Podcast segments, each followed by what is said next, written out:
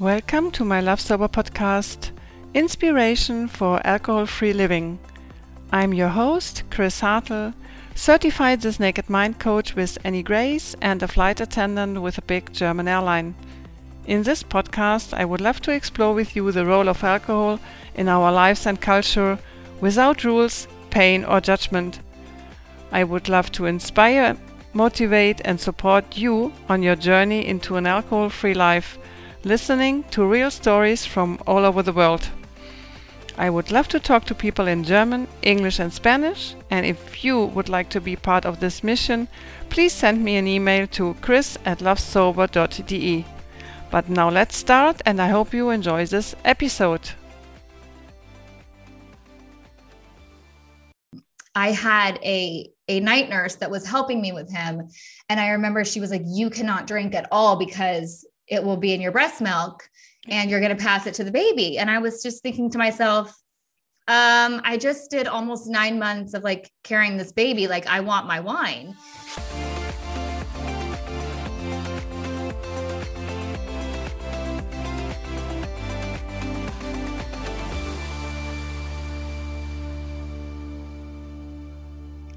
Hello. Today I'm talking to one of my coaching colleagues from This Naked Mind.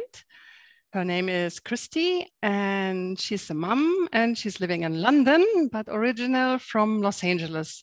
So we were actually in a um, coaching group together in the European group and uh, I'm so happy to have her here today and she will tell you her story why she quit drinking. Hello, Christy. Welcome to the Love Sober podcast in Germany. Hey, oh my gosh, I'm so excited to be here. Thank you so much for having me. Yes. This is so exciting. This is actually my very first podcast. So I'm uh, excited. That is nice. I'm also I'm also always a little bit nervous because you know English is not my native language, but um, yeah, I have to challenge challenge myself a little bit, and um, yeah, we know each other also for yeah for almost one year now because we mm-hmm. were we were yeah talking. So I think I know your story a little bit, but um, yeah, maybe you tell us more more details. Sure um, yeah yeah why you stopped why you stopped. You're much younger than me you're 39 so when when i was 39 i i didn't sort of no i didn't think about stopping to drink so. Right yeah it's so funny because um I just, yeah, I feel like if anything, I wish I had stopped even sooner, which is, I never thought I would ever say that, but that's like kind of my one if if there was a regret it was like just not not stopping sooner but yeah i'm totally happy to tell you my story um i i well in america in the states I grew up in LA and you know there's a really definitely a big culture of like high school drinking. I heard Scott talk about that a little bit on your podcast, but there's there's definitely a culture of like, you know, kids that are drinking in their basements and and all these things but i was actually like really way too scared of alcohol i think. Mm-hmm. um so the first time i tried anything actually was um my best friend's mom was a flight attendant a flight attendant like you. Um and so because she was out of town we decided to um to try tequila for the first time. I think i was in my junior year of high school or something. And yeah, it tasted disgusting and awful. And we both ended up like vomiting and it was horrible.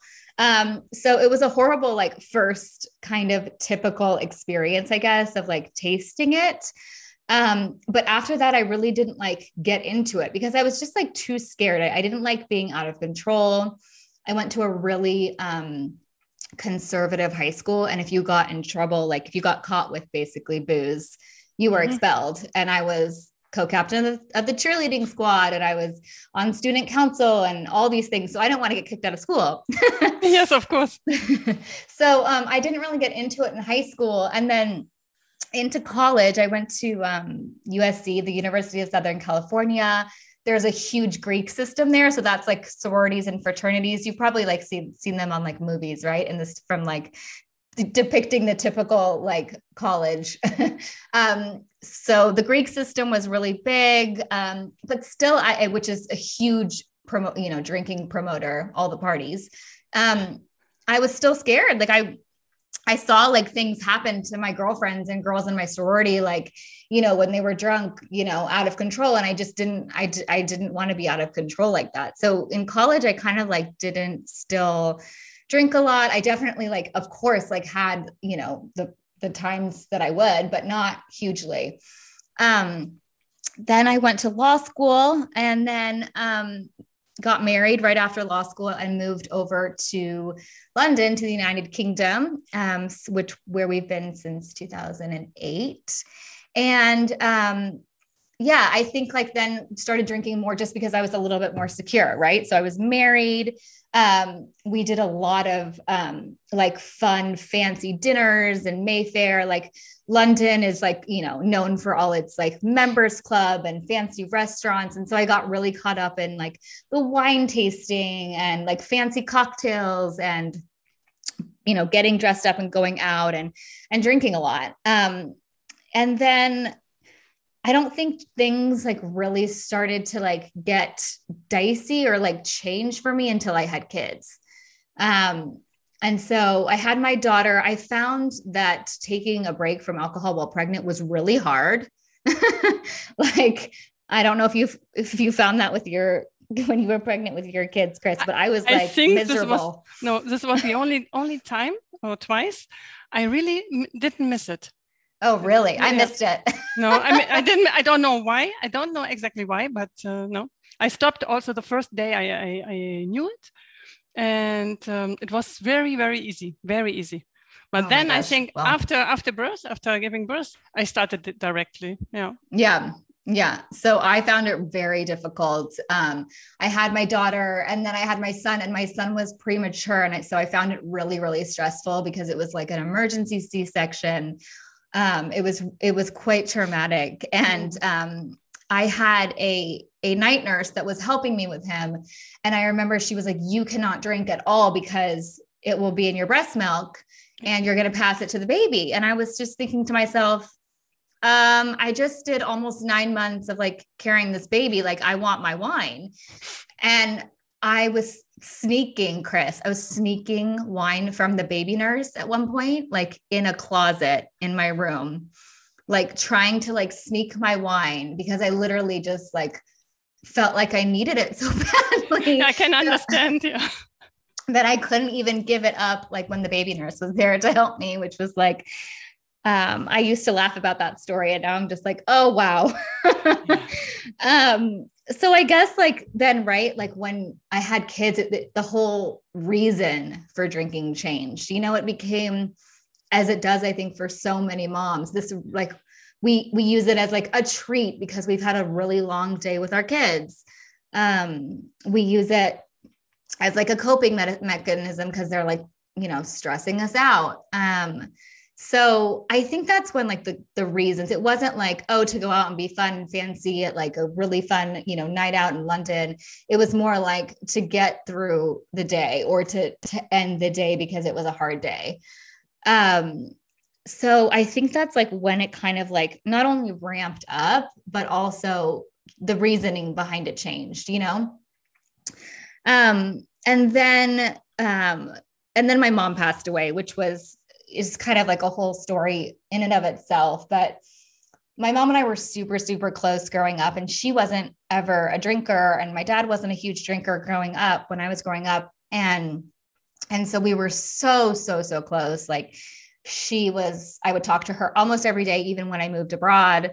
Um, and um, in kind of the later part of of well, yeah, my life when I when I got married, she started drinking and when she started drinking, it changed her personality. Um, she was drinking, I think, to cope with a terminal illness, which she was kind of lying to the family about. It was a very mm-hmm. complicated story, but she basically was drinking a lot and it changed her personality. And so I kind of, in a really weird way, like lost her before she passed away because she kind of just became this different person. And so when she did pass away, um, in 2018, I like had no idea how to grieve. I was so mm-hmm. confused. Like I was like mourning the loss of this like my best friend mom, but then this like new person that was like had you know, always seemed to be angry with me and upset with me. And it was a really, really complicated loss. And and so I really that's when my drinking really ramped up. And it kind of like manifested it in this way in like I was still kind of going out looking like I was having fun like I look back on my Instagram, right? Like of those days, and it's like I'm in Ibiza and I'm like in France and I'm mm-hmm. I've got a glass of champagne in my hand and I look fine, but I was just so I was hurting so much. I was in so much pain. And I think it was just like two years of of kind of drinking quite heavily to then it was like the thought finally like came into my head of I had a it was one day and I was just like getting ready um, to meet a girlfriend for lunch. And I was hungover and I felt awful. And I just, you know, how we learn in like this naked mind, like mm-hmm. when we mm-hmm. talk about what's the thought, it's like, what's the neon like light that's like flashing in your head? Yes. I saw, I literally saw the thought. And the thought was like, if I can just get to lunch and I can have a glass of wine, I'll feel better. And I was like, oh, that's probably not great. That's not and yeah. yeah. And then and then I kept I kept drinking until it was actually the anniversary of my mom's death, like two years on. And I was like, it, it hit the, the anniversary two years on hit me really hard. I had a really, really bad hangover. I was in bed. Um, my closest girlfriends like knew that it was the anniversary of her death. And so they were like trying to call me, but I wasn't picking up the phone. I just I didn't want to talk to anybody.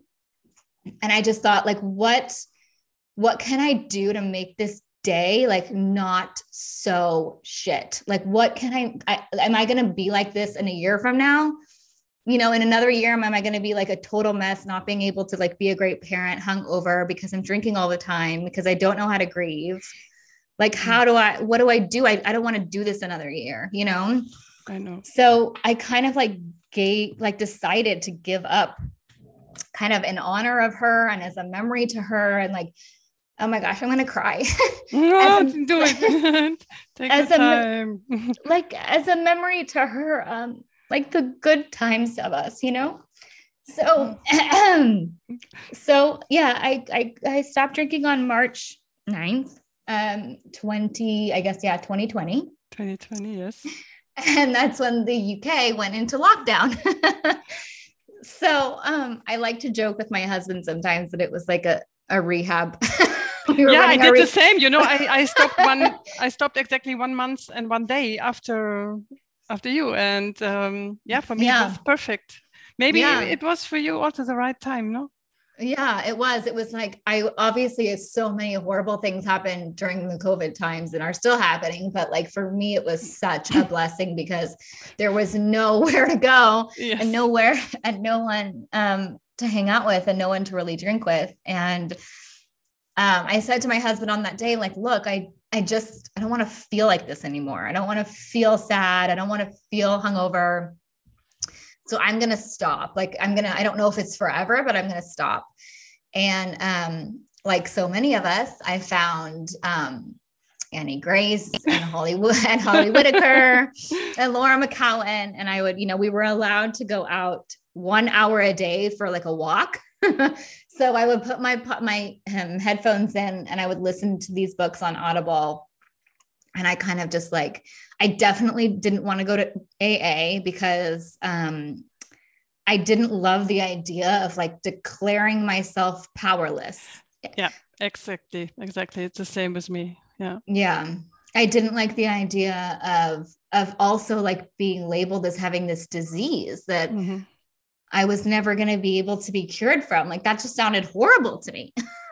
to, also to me, the same, yeah. Also to say that I'm an alcoholic, I always tell people, okay, I had a problem with alcohol, and and now I don't drink alcohol anymore. That's it.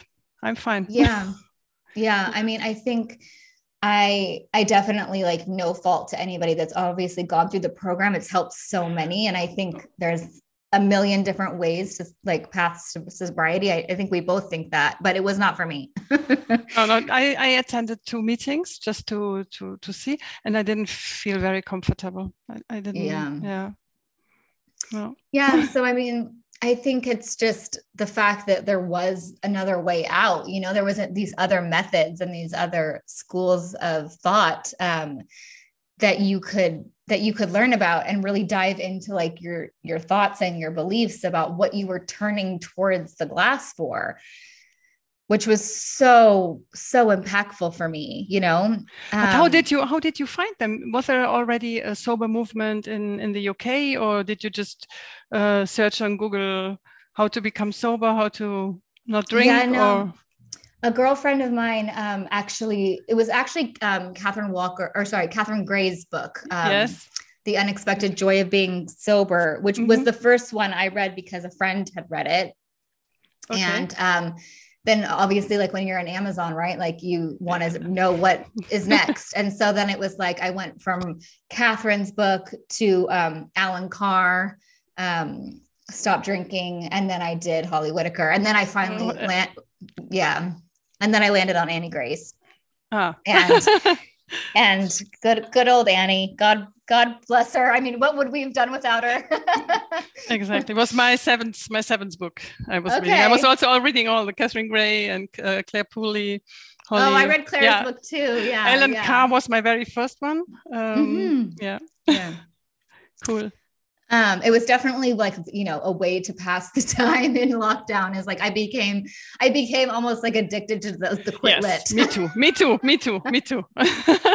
Not without my podcast without my earphones. I was cooking. I was cleaning. I was walking. I was always listening me to too. one to one audible book or to one podcast. And yeah the same. Yeah me too. And i mean I'm, it was just it was so it was so enlightening right? And so when you as as we both know kind of through our training at this naked mind is when you get into that thought work and you you pull apart your beliefs of why you're drinking then you slowly like realize that you don't need it and you don't want it. And there's like this incredible freedom that comes yes. from it. Yeah yeah. How long did it did it take? Do you remember when was it very early after one month two months three months for to lose the desire to drink you mean? Or just just to feel the freedom.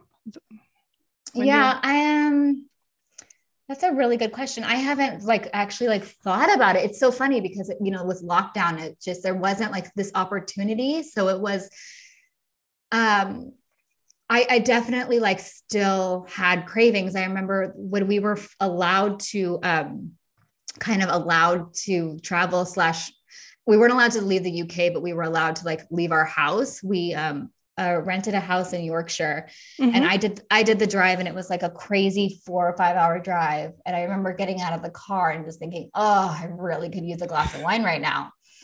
Um, but like the it, the craving, you know, because we learn to like sit with these cravings and kind of let them pass and how to cope with them. I think I put on a hair mask and got in the bath and put my my earphones in and I started idea, listening. Yeah. yeah, started listening and it just like that passed. But I think like the the total like freedom of like not wanting it was I don't know, probably like a couple months. It wasn't that long after just because I learned what it was doing to my body. Exactly. yeah. Was, yeah yeah. And what it was doing to my brain. And it was like, I think a huge light bulb moment for me was um, uh, Holly Whitaker and Quit Like a Woman. She has a chapter that says, I think she's actually rebranded it because I think she got some heat from it, but I don't actually know if that's 100% true. But I'm pretty sure the chapter at one point was called um, There's No Such Thing as an Alcoholic. And I remember finishing that chapter and literally burst into tears because I was like, there's nothing wrong with me. There's actually just like this, uh, like poison, addictive substance that makes you want to take another drink. And exactly. yeah, sorry. yeah, and it, sorry, no, and it's just, it's so bad for me. but it's not actually like I have this like defect, you know, which was huge for me. And when I learned that and when I believe, you know, when I really took that to heart was definitely like yeah. huge and a, a huge part of like me feeling free, you know? Exactly. I think it's the same with me when I realized that I was not, it was not my fault. Yeah. Um, and I learned everything about alcohol, what alcohol did to my body. I said, okay, I don't want to have this in in my body. And, I don't want to uh, have it in my body. Yeah, yeah. Yeah. I think it's so interesting because um, one of the things that I feel like I really want to like shout from the rooftops is that like this idea of like you know like the sober you know curious movement is a is a is a question and like a movement that needs to like live in the wellness space if that makes sense and yes. as opposed to just this like addiction space i i feel so strongly that like we as women at least i do i think about everything i eat right? I have you know a nutrition coach and i like try to eat healthy and i try to do pilates and i play tennis like you do and all mm-hmm. this other stuff. I try to be so healthy but then i was literally pouring poison gasoline in my throat and not even thinking about it yeah christy but this was, was exactly what i was doing no i was yeah. cooking healthy uh, yeah. having doing sports and everything no and i think also we have to we have to put the the sober movement into the to the wellness uh, section yeah. no to mm-hmm. say yes. okay well-being wellness um, you you can't or you you, you stop drinking because of yeah you yeah. feel better yeah. you will just want to feel better because if you if you use if you if you use the bar like the bar of whether or not you're this like label alcoholic which i do not use i don't i don't use it i don't like use it with my clients i don't I just don't. I don't think it's helpful. If if that's the bar, like to to you know the sober curious movement, then it's just it keeps so many women trapped. Because why would you want to be labeled something that then is this automatic huge stigma to it? You know that you're somehow like damaged. Why can't you just stop drinking because you want to feel better? Because you want to sleep more? because you want to have like a more patience with your kids. like that's like it, it's the thing is that it's for everybody, right? This this experiment that we that we love to talk about, like the 30 day alcohol experiment, is actually like for everybody. It's not just for people that, you know, I don't know, like are under a bridge like you know yes. or about yes. about you know in rehab. I don't know. It's for everybody. It's for every woman i think. Yeah. Yeah. For everybody who, who's drinking maybe only one glass of wine or two glasses or or two bottles. Yeah. Just to take a break and and see what happens to your body what what happens to your brain and how do you feel after 30 days for example no? Yeah, yeah. i mean this, yeah. Go ahead, sorry. Go ahead. No when i realized i was really feeling better every day yeah. then then i said no do i want to change this anymore? No of course not. And now after yeah. 19 months never ever. Never ever. Well never, the, ever. The, that the sleep right? I mean when you learn that your body i i also i don't know if you um, read matthew walker why we sleep. That mm, was no I didn't. oh you've got to add it to your list. So he basically okay. says that everything to do with health is is about sleeping basically and, and yeah, I tell you, I slept 10 hours last night. No, I yeah, it's amazing. it's amazing. I, I, I, was really cold. I said, no, oh my God, oh my God. I went to bed at 10 and slept till eight this morning. It's yeah. unbelievable. It's unbelievable. I but, really... but, but to your point, like even one glass, right? Even one glass has the power to disrupt your sleep and not get give you like the six to seven deep REM sleep that we need. And so when I stopped drinking, I started sleeping for the first time in however many years that would have been. And it was that alone, I feel like is a reason.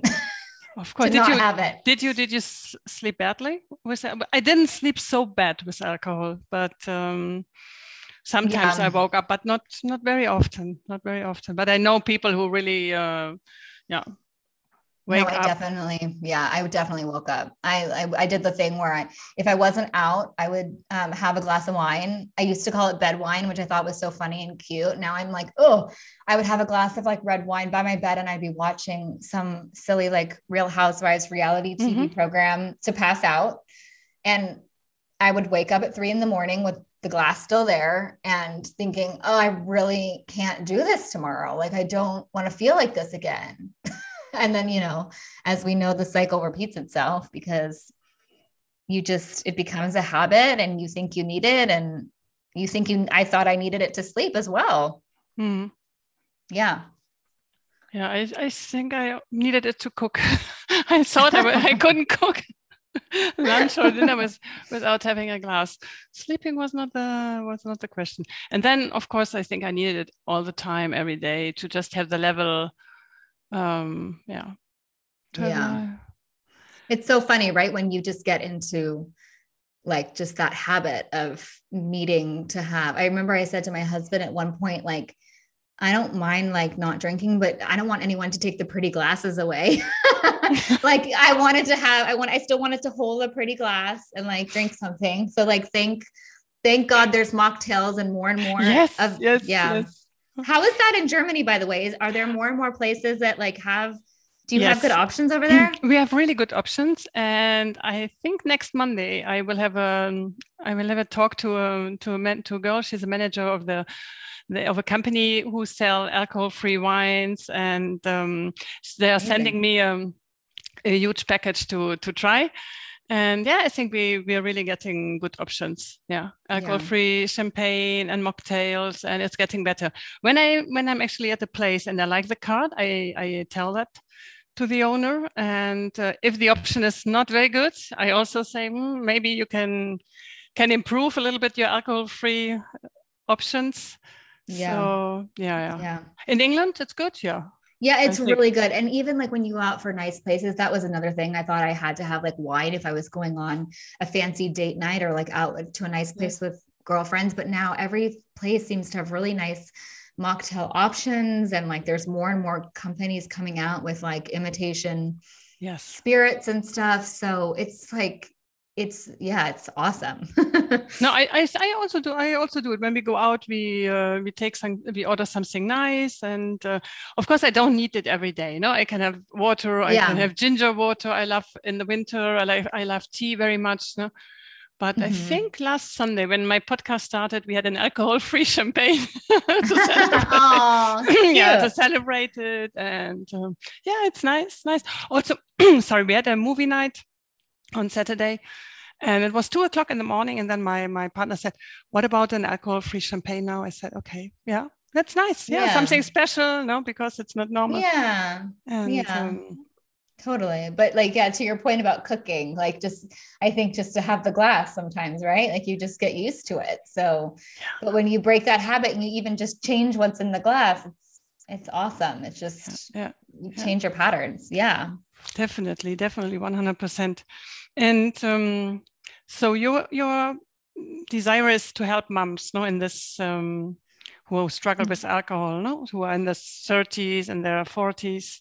Yeah, I mean, I just like again, I just think this conversation is like for everybody, no matter how much you're drinking or not drinking. I just I'm really passionate about like bringing this into like the conversation about wellness and not as an addiction conversation and and just helping moms like me because I, you know, like thankfully I was locked down in my house and like found a book, but I don't I don't know how easy it is. You know, it's getting easier and there's definitely a movement and more and more people are are are kind of wising up to this idea, but um I'm just I want to spread the word with moms like me that that you'll just like feel better if you if you cut it out and take a break from it and explore your thoughts and your feelings around it.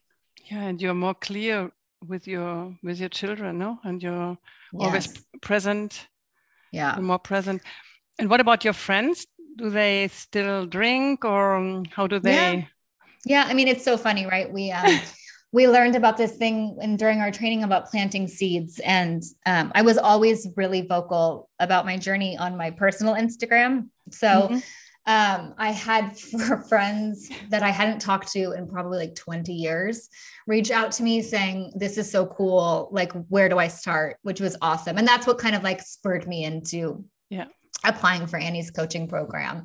Um, but yeah, so I definitely like have a few friends that have stopped and it's been so fun to like share, you know, share war stories together. Also nice. Yeah. yeah, but then I also have friends that drink and I have friends that um that have been really supportive and then others like a very small number but like one or two that like don't get it and and I see them less, but I've realized that those are not my people. exactly. Yeah. Yeah. Christy. Yeah. Like this. Yeah. Yeah. And that's also really empowering because that was something that I was really scared about in the beginning, right? Is like, what are my friends going to think? And am I going to lose these friends if I am not like the fun party girl anymore?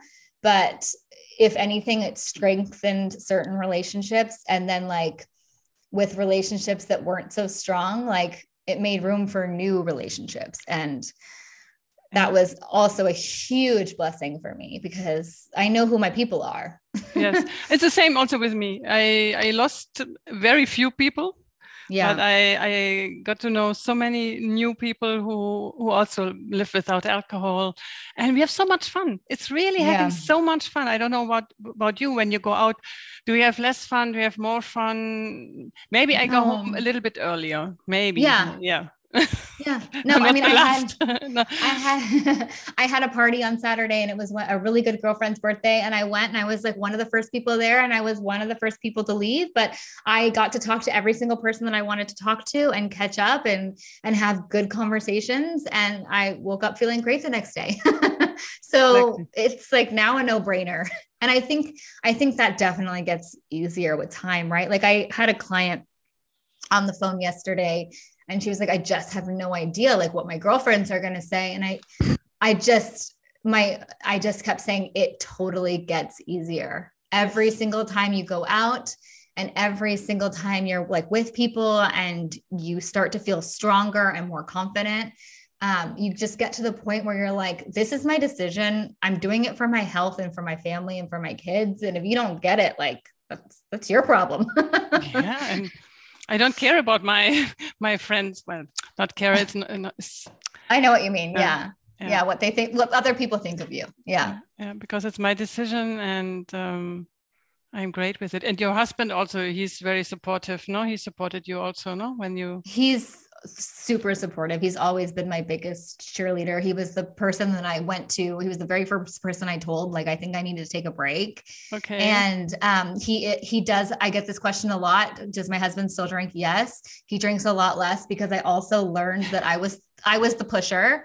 I was the pusher with my like friends. Me, like me. I was the pusher with my friends and I was the pusher with my husband. And so like he drinks a lot less um, and i'm you know i slowly get you know and putting each book in front of him because obviously when you love someone so much and now that we know what it does to your health you're like oh please read the books.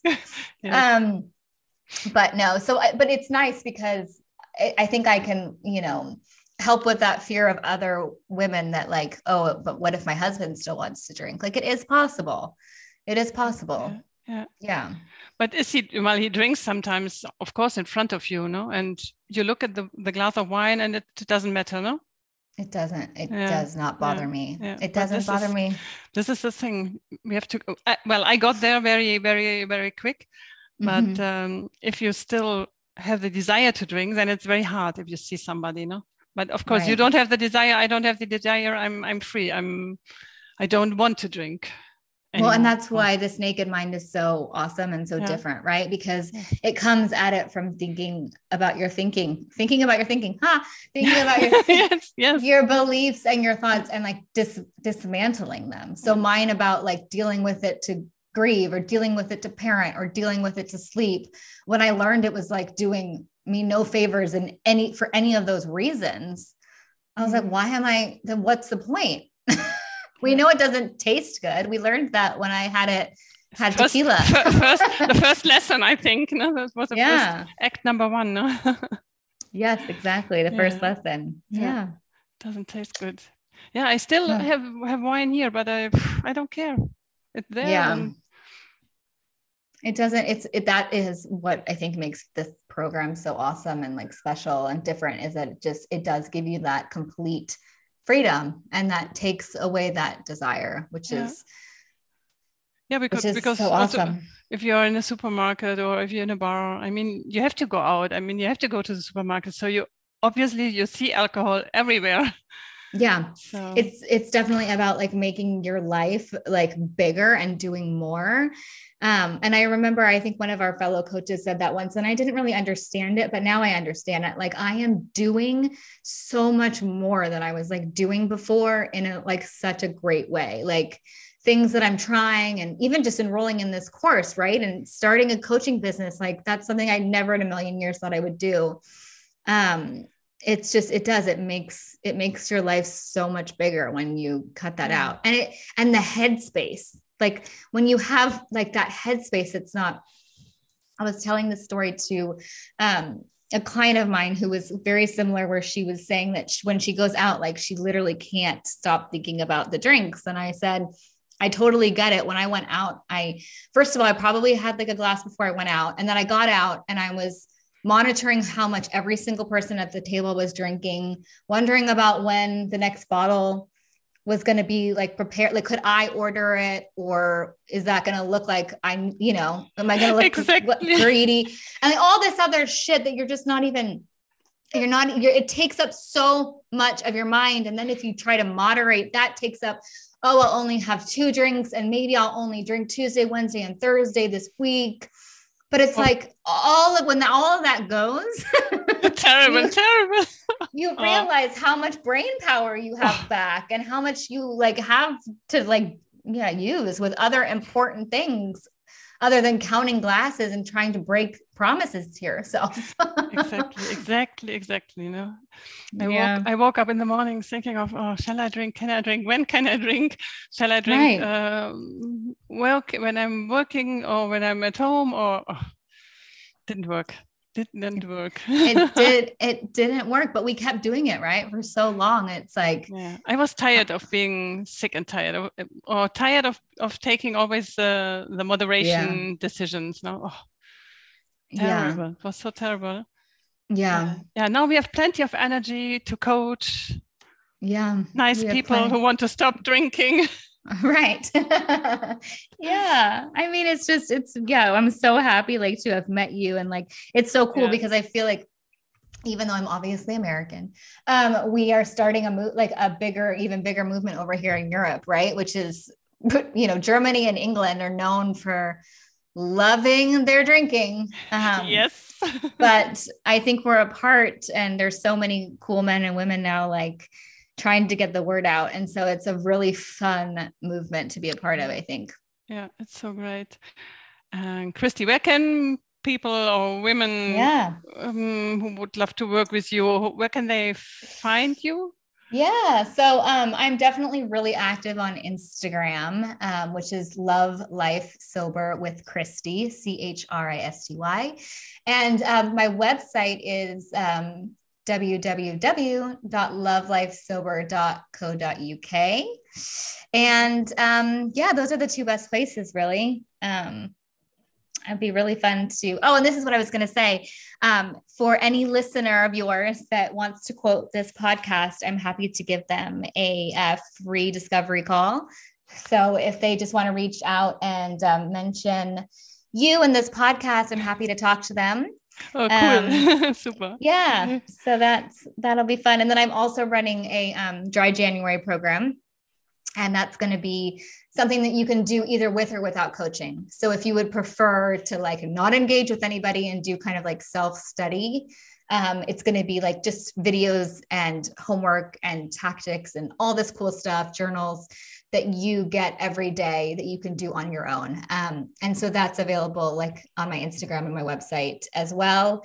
Um, and then there's always the option to do a really huge deep dive, change your life forever and do coaching, which is oh, super. Is is great. Yeah. So, I will I will put all the details, of course, uh, in the show notes. So thanks, babe. Yes. oh, this was so fun. I had such a blast doing this. Thank you so uh, so much. No, thank you, Christy, for for being my guest. It was really nice talking to you. so, yes, it was great talking to you too. So we have to yeah we have to improve the this naked mind movement a little bit in Europe and to yeah. spread the voice. And yeah, we can recommend the book, This Naked Mind, of course. Mm-hmm. So yeah, talk to you soon, Christy. Have a talk nice soon, time. Thank you. Bye, babe. Bye. Thanks. Bye. Thanks for having me. Bye.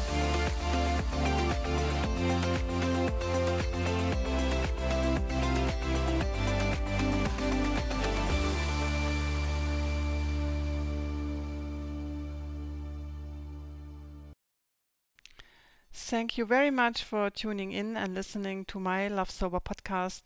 I hope I could inspire, motivate, or support you a bit. My mission is to show you with enthusiasm and love that life without alcohol is so beautiful and that changes are possible.